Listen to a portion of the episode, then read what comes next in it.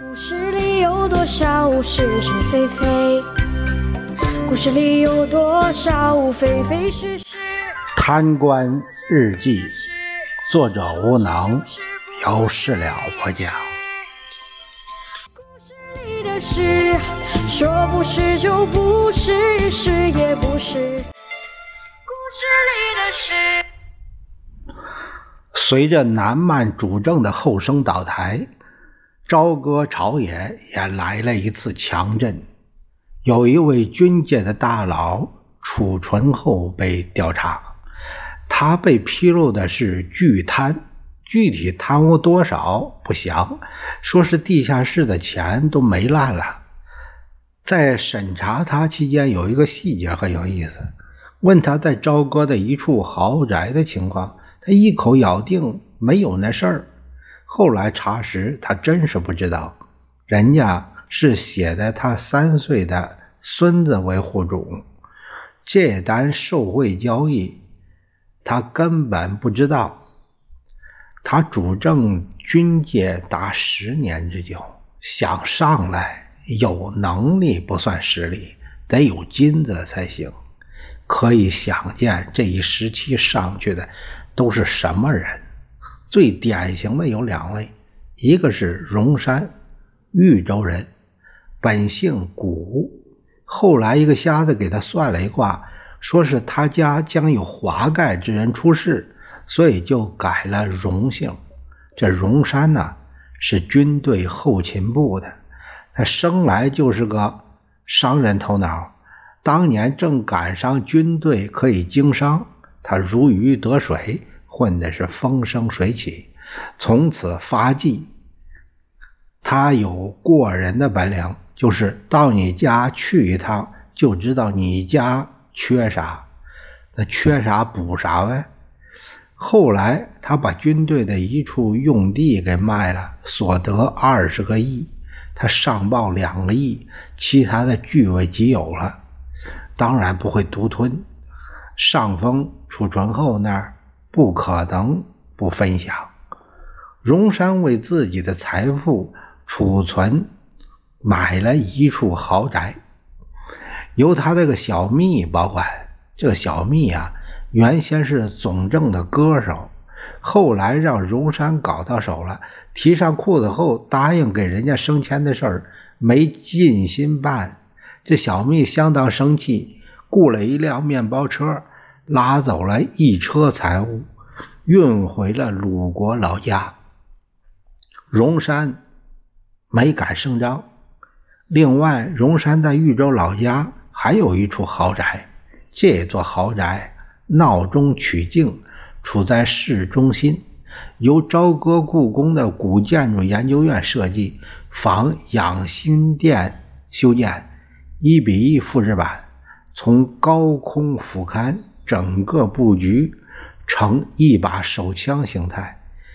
荣山把他认为不值钱的什么茅台呀、中华烟呐，还有什么摆件啊等等，从这个朝歌运回老家这座将军院。这座将军府啊，主楼三层，配楼两层，门前回廊，室内精美雕梁画栋。也出自故宫画工手笔。从两千零九年动工，直到两千零一一年夏天初步竣工，耗时三年有余。两名来自故宫设计院的老画工，每天每人三千元的报酬，带着五六个工人干了三个月。荣山出事的消息传出来以后，荣氏家族人心惶惶，画工们的工作没干完就打道回府了。整个将军府的结构可谓匠心别用，空中瞭望很像一把手枪。主楼阶前有两尊站立的汉白玉大像。偏房前是金元宝造型的喷水池，后院有亭台、花园，长长的回廊蜿蜒其间，靠南围墙边有一溜房，专供管家佣人住宿。他这个院落啊，占地十三四亩那么大呀。一九九零年，荣山的父亲去世，专门为他个人修建了陵园。目前碑位上刻着“雨花台烈士”五个字，呃，并为此出了一本名为《生死记忆》的书。把他父亲塑造成一位早年参加革命、讲情义、重然诺的男子汉。雨花台烈士只是荣山为自己塑造红色血统的努力之一。陵园建成后，每逢清明，荣山回来扫墓，警车开道，前呼后拥，而大多数时候是园门紧闭，常有军人来打扫。人们都说是豫州军分区的人。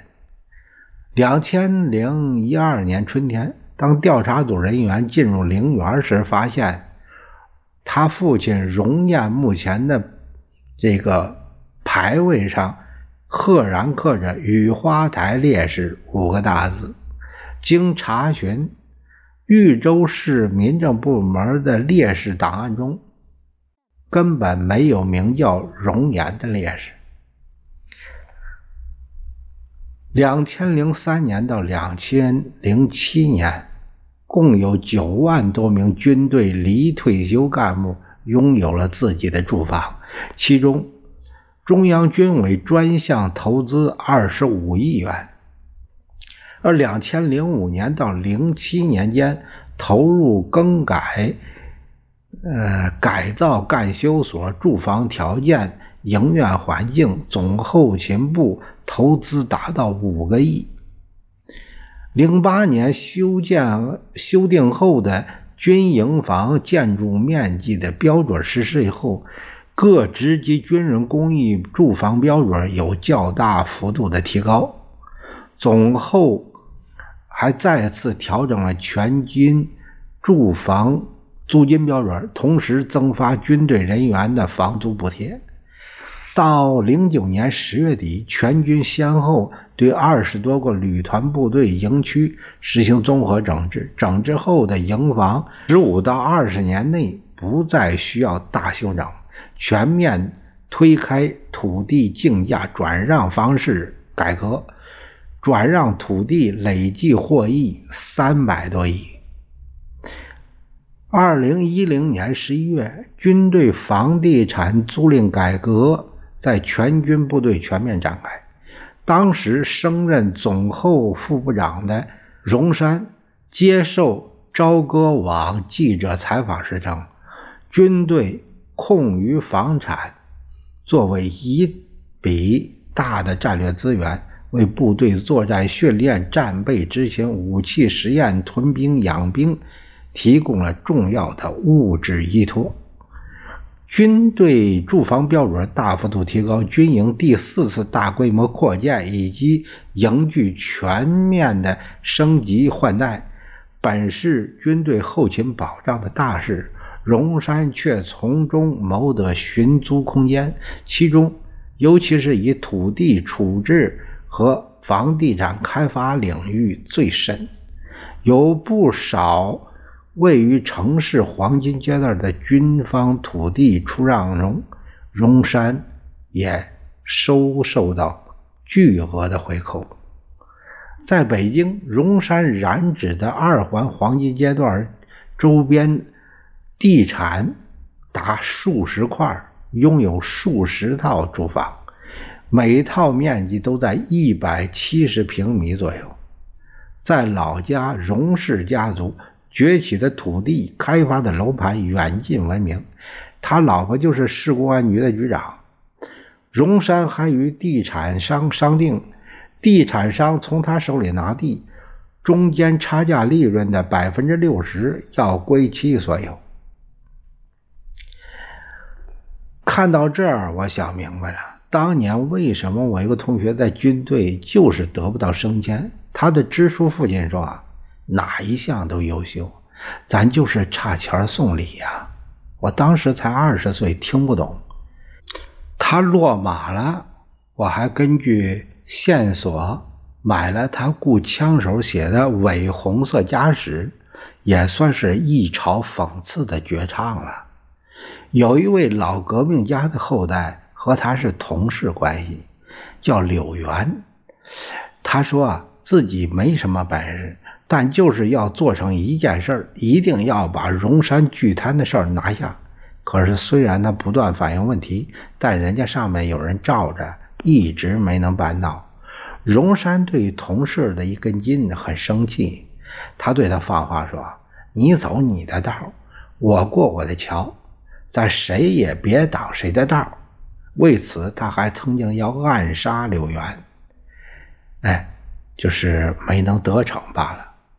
荣山后面浮出水面的大佬也不得了。哎呀，我先住北了，有时间再写吧。